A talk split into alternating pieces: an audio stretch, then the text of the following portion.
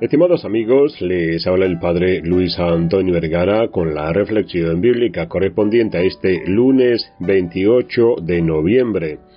El Evangelio está tomado de San Mateo capítulo 8 del 5 al 11. En el día de hoy, Panamá celebra 501 años de la independencia de España.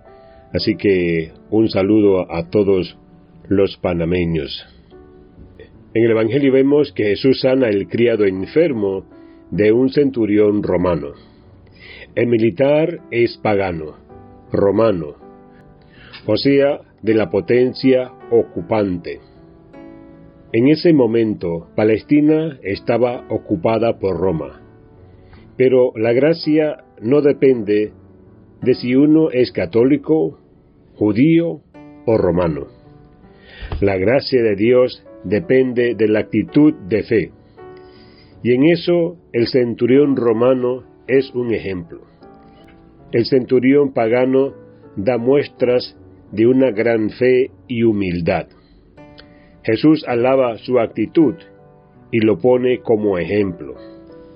La salvación que anuncia va a ser universal, no sólo para el pueblo de Israel, Jesús tiene una admirable libertad ante las normas convencionales de su tiempo. Concede la salvación de Dios a todos, como quiere y cuando quiere. Jesús sigue ahora desde su existencia de resucitado en la misma actitud de cercanía y de solidaridad con nuestros males. Quiere sanarnos a todos nos transmite su palabra salvadora y nos da fuerza y salud. Nuestra oración, si está llena de confianza, siempre será escuchada. En la misa, antes de acercarnos a la comunión, repetimos las palabras del centurión de hoy. Señor, no soy digno de que entres en mi casa, pero una palabra tuya bastará para sanarme. Nadie es digno, pero Jesús a todos nos quiere sanar. La Eucaristía quiere curar nuestras debilidades. Él mismo se hace nuestro alimento y nos comunica su vida.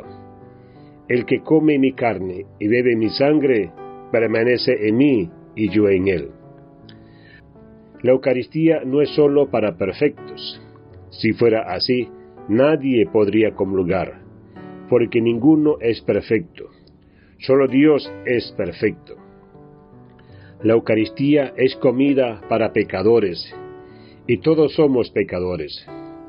Por eso, en la Eucaristía, buscamos el perdón y la fuerza de Jesús que nos sostiene y anima siempre. Si no comemos alimentos, no tenemos fuerza Igual nos pasa si no recibimos la Eucaristía. No tendremos fuerza espiritual. Que Dios les bendiga a todos.